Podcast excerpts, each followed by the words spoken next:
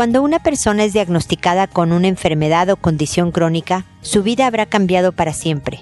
Pero ¿quién dice que esto es una mala noticia? Esto es, pregúntale a Mónica.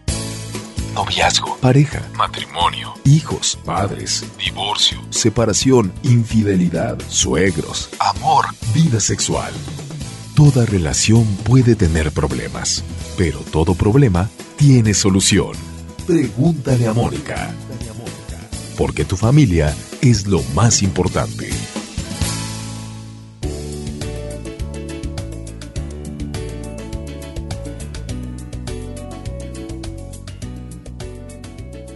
Bienvenidos amigos una vez más a Pregúntale a Mónica, soy Mónica Bulnes de Lara. Como siempre, feliz de encontrarme con ustedes en este espacio que los invita a ver en la página todo lo que tenemos para ustedes, www.preguntaleamónica.com. Ahí están las redes sociales en las que nos pueden seguir, el botón de envíame tu pregunta para poder estar en contacto, la información sobre los libros que he escrito, los videos de YouTube, está todo, no dejen de visitar la página y también de seguirnos escuchando porque aquí tratamos de dar herramientas que ayuden a mejorar la vida tu vida familiar, tu vida laboral, tu vida personal, de tal forma que te puedas construir un buen destino. Y una de las cosas que más nos atora a veces en la vida es sufrir de una enfermedad crónica. Es tener una condición que ojalá no mate, pero que no se cure y que trae muchos achaques. Esto va agotando al cuerpo. La verdad es que quien sufre una condición crónica le exige a su organismo todos los días el luchar contra esta cosa que te está atacando y eso cansa físicamente y cansa emocionalmente y se requiere de mucha fuerza mental. Hay por ahí un episodio reciente en el que hablo de la fuerza mental para no dejarte vencer por la enfermedad. Y esto es fundamental. Fíjense que desafortunadamente la semana pasada falleció el hombre con mayor fuerza mental y espiritual que he conocido en mi vida. Hace más de 10 años lo diagnosticaron de lo que se suponía iba a ser un cáncer fulminante y porque decidió que quería que su hija menor, que en aquel entonces tenía un año, se acordara de él, dijo esto todavía no me va a matar. Y por más de 10 años el hombre luchó, Sí, tuvo que hacer quimios y lo operaron no sé cuántas veces y la verdad es que el camino no fue nada fácil, pero no parecía por lo menos no cansarse de luchar contra la enfermedad.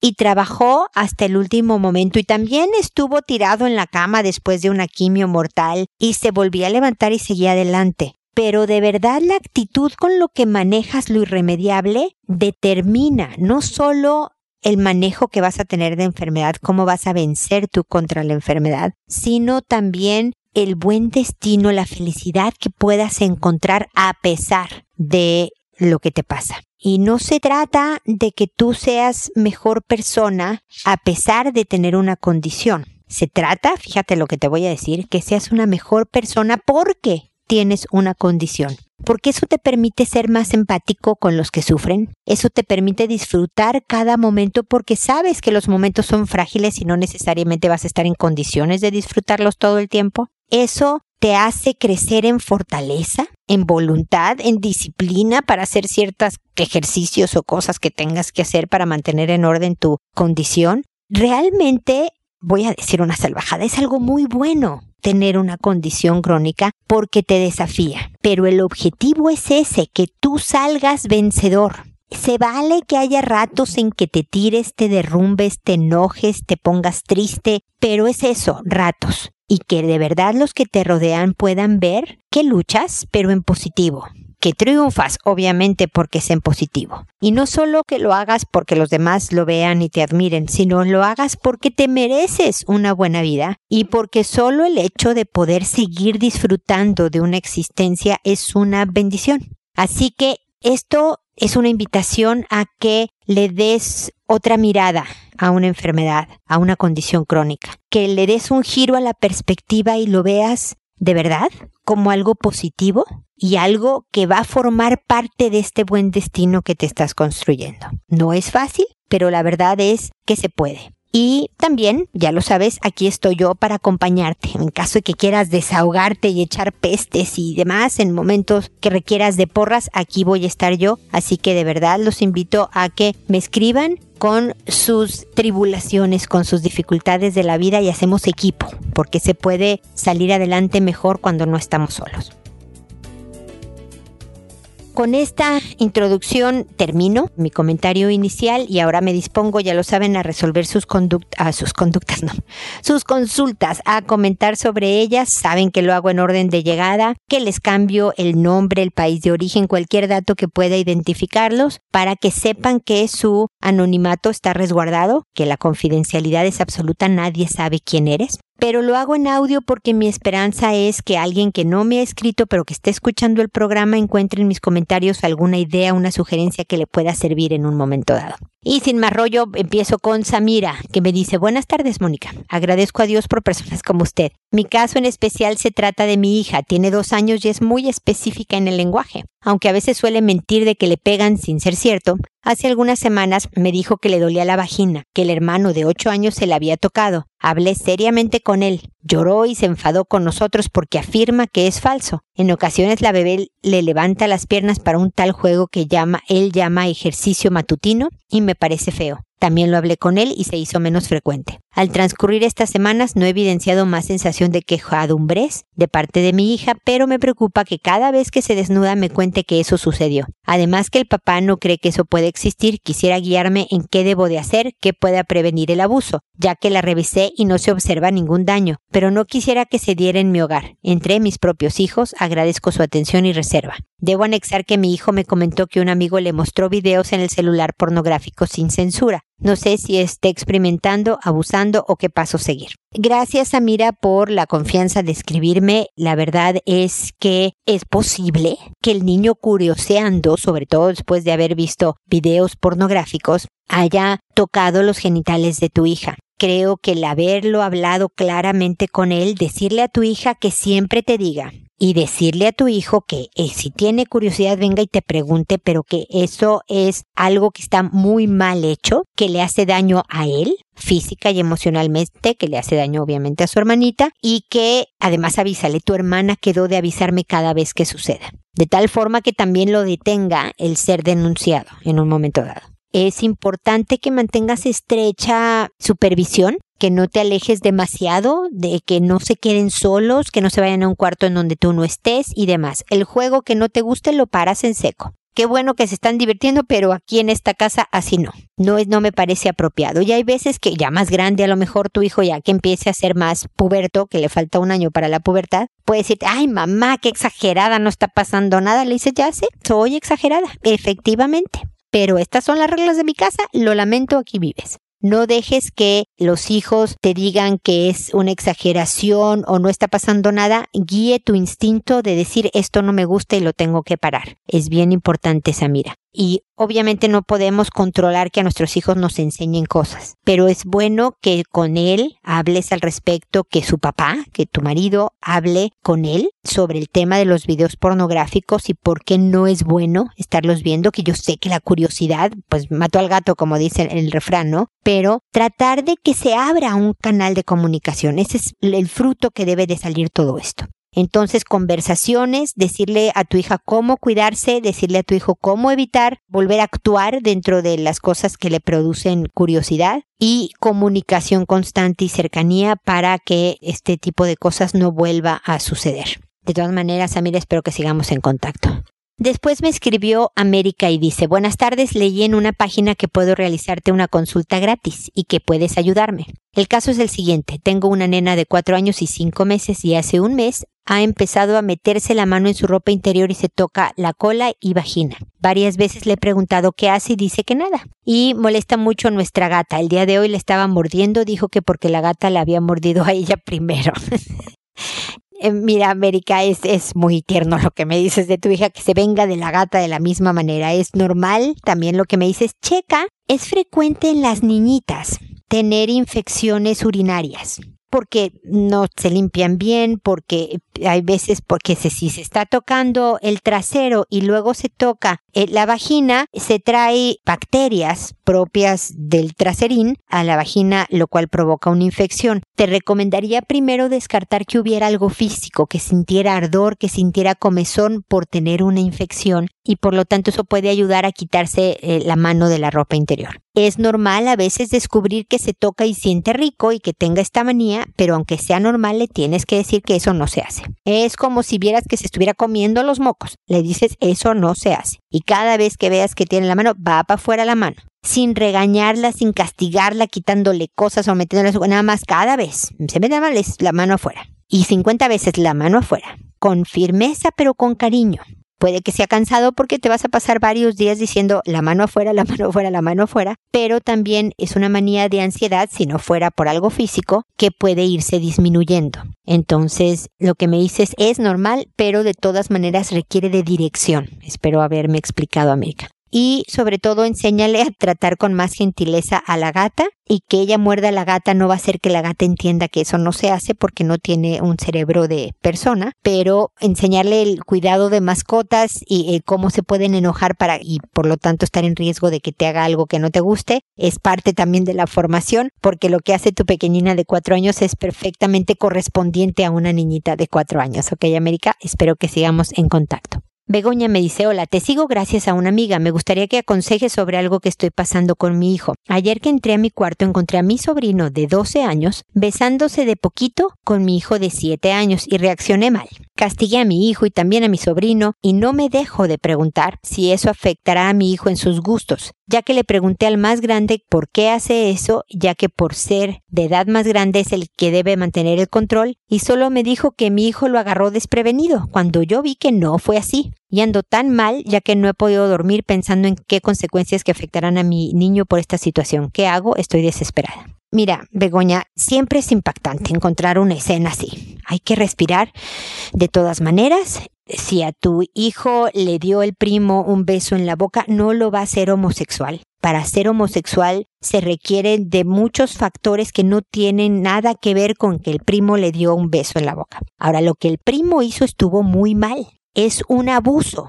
Abuso sexual se considera cuando hay cuatro años o más, entre otras características obviamente, de diferencia entre el agresor y el agredido tu sobrino de 12 años puede entender perfectamente que eso es un delito y que está penado por la ley, que eso nada más no se hace, que le hace daño al primo, que se hace daño a sí mismo, etc. Hay que hablar con los papás de este sobrino para decir lo que pasó, no volverlos a dejar solos, porque por más que diga el sobrino que fue tu hijo el que se le aventó, es él el que mantiene el control y el poder sobre el pequeñito. Entonces, y a tu hijo hay que decirle por qué eso no se hace y cómo puede defenderse o denunciar, avisar que esto pasó. Y listo. La verdad es que al parecer no pasó a mayores. Hay que estar muy supervisado el intercambio familiar, pero tu hijo va a estar bien. Mi querida Begoña, yo creo que, o sea, no puedo garantizarle a nadie si su hijo va a ser homosexual o no pero sí te puedo decir con toda seguridad que hay muchos factores involucrados en la homosexualidad. Si tu hijo va a ser homosexual, ya lo es, de hecho, desde ahora, pero obviamente lo va a descubrir más tarde. Es todo un proceso complicado y no vas a poder hacer nada para evitarlo. Y no va a depender del besito del primo. Eso es lo terrible de todo esto. No tenemos manera de programar a una persona a ser homosexual o no serla. ¿Me explico? Hay que cuidar a todos de no sufrir abusos físicos, sexuales, psicológicos y a tomar las medidas para formarlos en sexualidad y en afectividad. Pero estas circunstancias que tú me mencionas, que te preocupe la afectación que pudiera, porque me dices en sus gustos, que le fueran a gustar hombres porque esto pasó, no, mi querida Beño, se necesitan mucho más cosas, ¿ok? De todas maneras, espero que sigamos en contacto. Luego Catalina me escribió y me dice, hola Mónica, necesito hacerte una consulta. He encontrado a mi hijo de 5 años en situaciones sospechosas con su primo de 9 años. Hablé con mi hijo y me contó que su primo le mostró sus genitales y la cola, y en otra oportunidad le ha acariciado la cola. La verdad es que de parte de mi hijo Sé que es normal por su edad, pero lo que no sé es si es normal de mi sobrino, ya que tiene nueve años y eso es lo que necesito saber. Gracias. Efectivamente, tienes toda la razón, Catalina. A los cinco años los niños tienen mucha exploración en sexualidad. A los nueve años empieza la pubertad, por otro lado, y también las hormonas hacen de las suyas. Y además, la verdad es que los jóvenes están muchísimo más sexualizados que antes y tienen a los nueve años muy bajo control de impulsos y por eso experimentan de esta manera. Lo que no está bien es que experimente con tu hijo. Lo que hay que supervisar, lo que hay que hablar con los papás, esto pasó. porque aunque yo tenga impulsos sexuales porque la hormona se está activando, tenga curiosidad y que no puedo actuar sobre eso porque no es correcto. Hay muchos impulsos de muchos tipos que vamos a sentir en nuestra vida y no podemos actuarlos. El autocontrol le va a servir a tu sobrino y eventualmente también a tu hijo en este tema de la sexualidad, pero también en el alcohol, en las drogas, en la disciplina para ir a trabajar, en la vida. Entonces, por una parte es normal lo que pasó también con tu sobrino, el sentir curiosidad, lo que no está bien es el haber actuado sobre el impulso. Y eso es lo que hay que detener. Si es necesario que tú hables con tu sobrino al respecto, decir, en mi casa no, con mi hijo no, pero con ningún otro hijo, y hablar con los papás del sobrino para que también lo sigan formando, supervisando y demás, y lo ayuden en esta etapa que requiere de frenos externos para controlar sus impulsos, ¿ok? Y tú lo mismo que he mencionado antes, hablar con tu pequeñito para decir cómo se dice que no, cómo denunciar y cómo cuidarse. El autocuidado es parte fundamental para evitar cualquier tipo de abuso y es parte de la formación en sexualidad que debemos tener en un momento dado. ¿ok? Ahora está Dalila, que me dice, ¿qué tal, Mónica? Tengo 40 años y un hijo de 10. Llevamos viviendo en el extranjero año y medio. Nos mudamos por la inseguridad. Acá nuestra vida ha cambiado completamente. Empezamos desde cero, pero siempre procurando a mi hijo y sus necesidades. Yo trabajo en las noches y mi esposo estudia. Esto es porque fue la forma más fácil que encontramos para venirnos. A mí me detectaron en mi país depresión nivel 5 y tomo todos los días fluoxetina. Para mí ha sido muy duro este cambio porque estoy aprendiendo el idioma y en mi trabajo son algo rudos. Desde que nos mudamos mi hijo cambió completamente conmigo. Siempre está enojado conmigo, le molesta todo de mí, de cualquier tontería me guarda rencor. No es así todo el tiempo, pero una vez al día sí me hace enojar. Por ejemplo, hoy me dolió mucho su actitud. Fui a comprarle dos spinners, unos chunches que están de moda, y cuando lo vio me dijo, ah, no me gustan, están feos. Y le dije, devuélvemelos. Y me respondió, no, porque son míos. Siempre hace berrinches y no se le compra lo que él quiere. Claro, luego se arrepiente y lo quiere arreglar todo con un abrazo y me pide que lo perdone. Pero en la mínima oportunidad me vuelve a reclamar algo que pasó hace varias semanas. Entiendo que está dejando de ser niño para convertirse en adolescente y que ni él mismo se soporta, pero créeme que yo no sé qué hacer. Siempre he sido muy dulce con él, mi lema ha sido con más miel, más moscas, pero siento que está abusando de mí quiere tener lo último que hay de moda y yo le he explicado que no se puede tener todo. Siempre va a existir alguien que tenga más que uno y alguien que tenga menos y siempre hay que ayudar y compartir. Pero él no lo entiende, es muy distinto a mi esposo y a mí, y muchas veces esas situaciones me deprimen mucho y ya no quiero vivir, solo quisiera dejar de sentir. Cuando está enojado me dice que no estoy enferma, Cabe mencionar que no es así todo el tiempo. Yo sé que esto es solo una etapa y que debo de ser más estricta, pero por mi condición, si tengo algún disgusto, me sangra la nariz y regresa la depresión. De antemano, gracias por tu tiempo, es una bendición contar contigo. Gracias, eh, querida Dalila, por tus amables eh, palabras. Mira, justo qué bueno que estoy hablando de condiciones crónicas, oíste el inicio del programa. El, el antidepresivo te ayuda un poco, Dalila pero los antidepresivos no quitan la depresión, fíjate tú. La depresión se quita trabajando nosotros, fortaleciéndonos nosotros. Es como si te rompieras un brazo y te ponen el yeso. Tu cuerpo iba a hacer que tu hueso soldara de todas maneras. El yeso te ayuda a hacerlo un poco mejor, esta soldada de hueso. Pero tu cuerpo se iba a curar. Tú tienes que ayudarle a tu cuerpo a manejar la depresión. Seguramente en ti es una condición crónica, no es algo de momento, no estás deprimida porque no sé, se murió tu papá. Tú tiendes a deprimirte como me dices fácilmente. Así como hay personas que cuando algo sucede en su vida, su primera reacción es ser pesimista. Por ejemplo, ah, qué mal, esto va a salir pésimo, qué horror, está nublado, etc. Para ti la primera reacción es deprimirte. Así estás cableada en tu cerebro, digámoslo así, ¿ok, Dalila? Por lo tanto, tienes que ser más cuidadosa, observarte mucho más para prevenir y no hacerle caso a tus pensamientos. Fíjate lo que te estoy diciendo, Dalila. Porque lo que pasa es que le damos cuerda, alimentamos a este lobo de la depresión, diciendo qué horror, mi hijo que no agradece, yo que tanto he hecho por él y él está tan grosero y entonces la vida, qué horrible es mi trabajo, que todos son rudos y no hablo bien el idioma y pues, pues le agregas todo lo malo del escenario haciendo más fuerte este monstruo de la depresión. Lo que necesitamos, Dalila, es debilitarlo, quitarle la fuerza, hacerlo chiquito, encogerlo. Y para eso no hay que hacerle caso, no hay que darle comida. Tener un hijo de 10 años no es fácil, porque como sabes muy bien tú, es una etapa está en la pubertad se ponen, como tú puedes observar, insoportables, en pocas palabras, ¿ok? Pero creo que tú enganchas, Dalila. Tu hijo ya te agarró el número, ya sabe cómo hacerte repelar. Y hay veces que te vas a repelar por puro pasatiempo porque él está de malas y le parece divertido hacerte enojar. Otras veces porque le estás encargando algo que a él le molesta y entonces te molesta a ti nada más como en venganza un poco, ¿no? Pero si tú le contestas todas, si tú le das explicaciones eternas, si él te dice, ay, mira, hijito, te compré unos spinners, ah, no me gustan, están feos, ah, perfecto, eh, perfecto, no son tuyos. Y a lo mejor si ya los tiene en la mano no vas a estar en el forcejeo, pero en cuanto veas que los sueltas, los agarras y le dices no te gustaron y se quitó. No, mamá, es que sí me gustaron. No hay, pero sí te recomiendo, voy a saltar un poco, Dalila, perdona la interrupción a mi mismo comentario, pero escucha los episodios que hay en la página. Hablo mucho de educación de hijos y te va a ayudar poco a poco a ir creciendo en esta cariñosa firmeza, a no caer en las redes de la del enganche.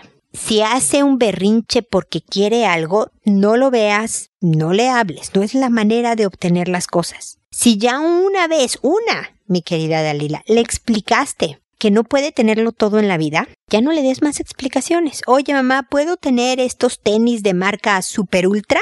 No, no, esos tenis están fuera del presupuesto, hijo. Se acabó la conversación. ¿Cómo es posible que no me lo den? Y trata, Dalila, con todas tus fuerzas de no caer en, en las garras del berrinche, como si no lo oyeras. Piensa, y siempre le digo esto, ustedes que me han oído antes eh, ya lo saben, en una canción, en tu canción preferida que más te sepas, que te aleja emocionalmente del momento que estás viviendo. Por ejemplo, tu hijo empieza, qué horror, no me compraste los tenis que yo quiero y en tu cabeza tú empieza. Pimpón es un muñeco muy guapo de cartón porque va a ser tan absurdo que tú estés cantando ping pong que te va a dar un poco de risa, la risa alivia reduce la atención y te permite no estar poniendo atención en todo lo que tu hijo te está aventando fuera de control. No tiene caso hablar con nadie que no te está oyendo, dálela. Entonces ni te gastes. Ya que está tranquilo y te quiere abrazar y te quiere pedir perdón por perfecto, le aceptas el abrazo, le dices que te quiero mucho, hijo, pero cuando haces este tipo de berrinches, no solo no logras lo que quieres, sino que provocas que menos tenga yo ganas de comprarte la siguiente cosa. Los privilegios también se ganan, hijo. Entonces, para darte unos spinners que yo te compre es porque verdaderamente tu conducta, tu actitud en la casa, no solo que cumplas con responsabilidades escolares, pero que en la casa ayudes, que seas amable, que no seas grosero, hace que tengas ciertos privilegios. Los berrinches te los quitan.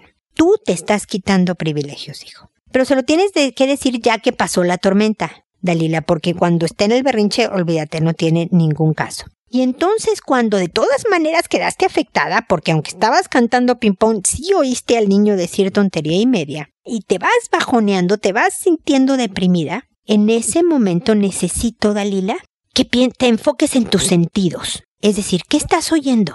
¿Qué estás sintiendo? ¿Estás sentada en algo rasposo, en algo frío, en algo es que suavecito? ¿A qué huele? Huele a mofle de coche porque estás en la calle, huele a alguna flor porque estás cerca de un jardín, eh, huele rico, huele feo. No, es decir, ¿qué ves? ¿Qué oyes? ¿Qué sientes? Trata de concentrarte en tus sentidos. ¿Sabes por qué, Dalila? Porque los, al concentrarte en tus sentidos, dejas de pensar en lo negativo, dejas de alimentar este lobo que dice que horror tu vida, cómo está mal y qué espanto y le estás quitando fuerza, te concentras en otra cosa. Es yo he vivido la experiencia de irme a otro país, también de otro idioma. Yo viví cinco años en Estados Unidos, ahora vivo en, en un país donde no propiamente se habla español, se habla chileno, que es toda una experiencia, pero sé el impacto de no conocer gente y demás. Tú has generado muchas fortalezas, Dalila. Date permiso de decirte cuáles son esas fortalezas. No cualquiera está trabajando en otro país criando un hijo. No cualquiera puede hacer lo que tú has hecho y entonces tienes que decírtelo y decir qué buena onda que esto sí lo sé hacer. Creo que también el fortalecerte y no sentirte tan debilitada te va a ayudar. Son diferentes pasos, Dalila. Es importante que te consigas amigas. Si ya tienes una o dos, entonces empieza algún tipo de tradicioncillas de reunirse cada X a tomarse un cafecito o a desayunar o a almorzar, una escapadita. Trabaja muchísimo en tu relación de pareja, que es gran consuelo y, provoca mucho ánimo estar bien ahí. Tienes que cuidar todas las áreas de tu vida, un pasatiempo, el hijo, eh, la pareja, los amigos, la salud, me explicó Dalila, en la medida en que te ocupes poquito, no gran cosa, de, de, de todas las áreas de tu vida, te vas a sentir mejor. Ya tu hijo, de verdad cariñosa firmeza. Se vale enojarte, hijito, no se vale ser grosero. Y poco a poco irle ayudando al autocontrol, porque que tenga berrinches a los 10 años quiere decir que está malcriado que se le ha permitido cosas que no deberían de habérsele permitido en años pasados, pero está muy a muy buen tiempo de frenarlo y cambiarlo, pero no a gritos, no en discusiones fuertes, no enganchando. Déjale de contestar cuando te ponga a decir de cosas. Pero ¿por qué no me hablas? Porque no, así yo no puedo hablar contigo, cuando estés tranquilo hablamos y que te siga hablando, pero tú, porque lo que quiere es que caigas en sus redes y empiece la discusión y desahogar su frustración haciéndote rabiar. Tú estás al mando, Dalila, y puedes con ello, así que trabaja poco a poco que yo voy a estar aquí acompañándote, ¿ok? Espero que sigamos en contacto. Elvira, por otro lado, me dice, no sé cómo actuar frente a lo contado por mi hijo de cuatro años que su primo de once le mostró el trasero y se lo puso en su cara, y su primo de doce años le mostró el pene. Estaban los tres más otro primo de seis años jugando en el dormitorio del segundo piso, gracias. De entrada, Elvira, tienes, espero que te hayas juntado y si no, todavía es tiempo, ¿eh? No creas que aunque haya pasado tiempo desde que me escribiste, no puedes hacerlo. Juntar al de 11 y al de 12 y decirles que está prohibido en tu casa y en cualquier otra casa abusar así de un niño pequeño. Eso se llama abuso sexual y es un delito. Y ellos, yo sé que a lo mejor jugando, curioseando, lo que hicieron esto y no puede suceder una vez más. Después, como lo he dicho en, en, otras ocasiones en este mismo programa, hablas con los papás de estos jovencitos para que también los mantengan supervisados. No vuelven a estar solos en el segundo piso en tu casa, Elvira. Y hablas con tu pequeñín de cuatro años para decirle que tiene que avisar que nadie le puede enseñar genitales o pedirle que le enseñen sus genitales a otras personas. Nadie puede tocarlo o él tocar. Eh, y que eso no lo hacen los niños ni grandes como tus primos ni pequeños. Y me avisas y todo va a estar bien. Si te ve tranquila, diciéndole esto, el niño va a tener la confianza y la tranquilidad de acercarse contigo y decirte, fíjate mamá, que me pasó esto. Si te ve alterada, ¿cómo es posible que no te va a contar nada? Y es importante, como lo he mencionado, que se trabaje en el autocontrol y se trabaje en el autocuidado. Y para eso necesita la confianza de decirte las cosas. Así que esa es la, operación, mi querida Elvira. Es operación primos. Primero con ellos porque sucedió en tu casa, luego con los papás de los primos, lo que sucedió y los cuidados que le encargan que tengan y que hablen con ellos y demás. Luego, trabajar en tu hijo pequeño sobre autocuidado y sobre cómo defenderse y denunciar lo pasado. Y finalmente, una supervisión mucho más estrecha cuando estén en tu casa. ¿Ok? Poco a poco tu hijo creciendo va a fortalecerse para él mismo detener este tipo de acciones y que no le vuelva a pasar. Espero de todas maneras que solo haya sido un, un eh, episodio y que podamos estar en contacto para cualquier duda o comentario que puedas tener. Ahora es Florida la que nos escribió y me dice, hola Mónica, ¿qué tal? Tengo un hijo de 12 años y estoy separada de su padre. Mi pareja de hace años habitualmente se queda en casa, salvo ayer, motivo por el cual mi hijo durmió en mi cama. Estoy muy preocupada dado que por la mañana comencé a sentir como, como lentamente me tocaba la cola. Al moverme, esto cesó, pero luego me pareció sentir que se estaba masturbando. Por supuesto conmigo no va a dormir más, pero quedé bastante confundida con el hecho y para ser honesta no pude hablarlo con él. ¿Qué debo hacer, Mónica? Te conozco a través de un foro que leía del tema, espero tu respuesta, gracias. Pues lamento decirte, mi querida Florida, que tienes que hablar con él. Verdaderamente aquí no hay de otra. Yo sé que ha pasado tiempo, pero no es tarde. Y como bien dice el dicho, más vale tarde que nunca si es necesario que salgas a caminar un poquito para quitarte el nerviosismo, si estás roja todo el tiempo que hablas con él y se te ve incómoda, no importa, Florida. Lo grave es que no hables con él. Y por otro lado, su papá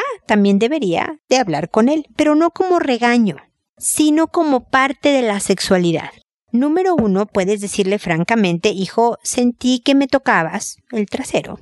A lo mejor fue accidental. Pero es normal que a los 12 años tú sientas un impulso y hay veces que la gente se masturba. Hijo, tienes que tener cuidado porque la masturbación en, en exceso puede lastimarte. La masturbación en exceso, cuando se hacen demasiado, no lo dejas de hacer, llegas a la vida adulta y luego se dificulta la vida en pareja, pero es normal. Es normal que sientas el impulso, que lo hagas, nada más que debe ser siempre en privado. O sea, le das la formación, Florida, sobre sexualidad. Ves, mamá, qué horror, qué asco, no quiero hablar contigo de este tema. Ya lo sé, hijo, estoy tan incómoda como tú, pero tengo que hacer mi trabajo. O también, mira, el que hablan los dos papás es muy bueno porque tú le das una visión femenina y su papá la masculina. Si el papá de tu hijo es, se lanza, es buenísimo porque la conversación hombre a hombre es de verdad muy fructífera. Pero suelen los hombres ser estar menos motivados a hablar con los hijos de estos temas que nosotras que nos tenemos que lanzar al ruedo porque si no nadie lo hace.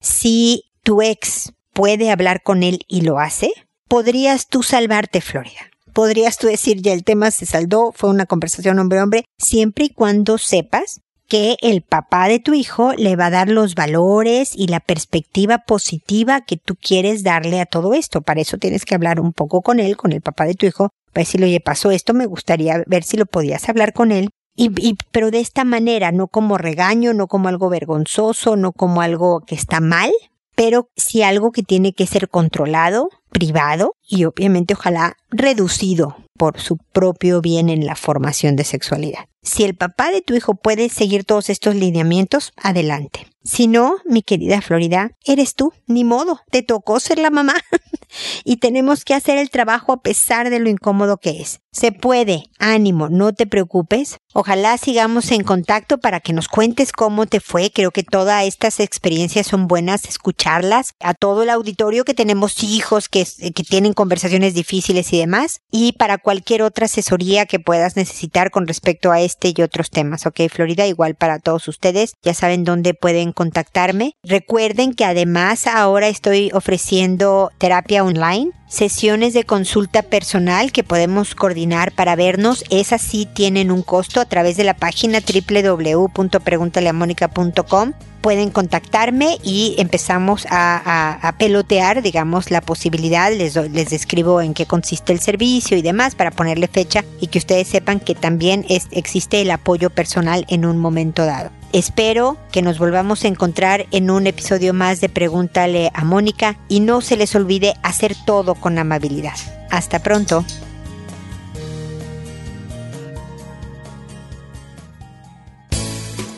¿Problemas en tus relaciones?